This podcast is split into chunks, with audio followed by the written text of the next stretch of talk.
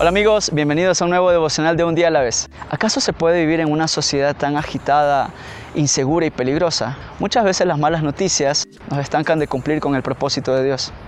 Hoy te compartiré dos principios que nos ayudarán a descansar en Dios en medio de la tormenta. Se desató entonces una fuerte tormenta y las olas azotaban la barca, tanto que ya comenzaba a inundarse.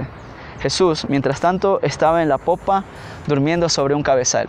¿Cómo pudo Jesús descansar confiado en medio de la tormenta? Aquí te van dos ideas claves. Número uno, obedece y cree en sus promesas. Jesús sabía que había un propósito al otro lado del mar. Si el Padre mismo había dispuesto que cruzaran, Jesús podía estar confiado de que el Padre se encargaría de que llegarían al otro lado. En nosotros debe estar presente esa convicción de que hay uno mayor que vela por nuestro bienestar. Número dos, Descansa en su presencia. El enemigo está constantemente lanzando dardos de temor a nuestras vidas para que retrocedamos. Procura todos los días habitar en su presencia. Por eso hemos creado este devocional. Aún en medio de nuestras actividades, que Jesús sea el centro de todo lo que hagamos. Es la única forma de soportar la tormenta y llegar al otro lado. Nos vemos mañana.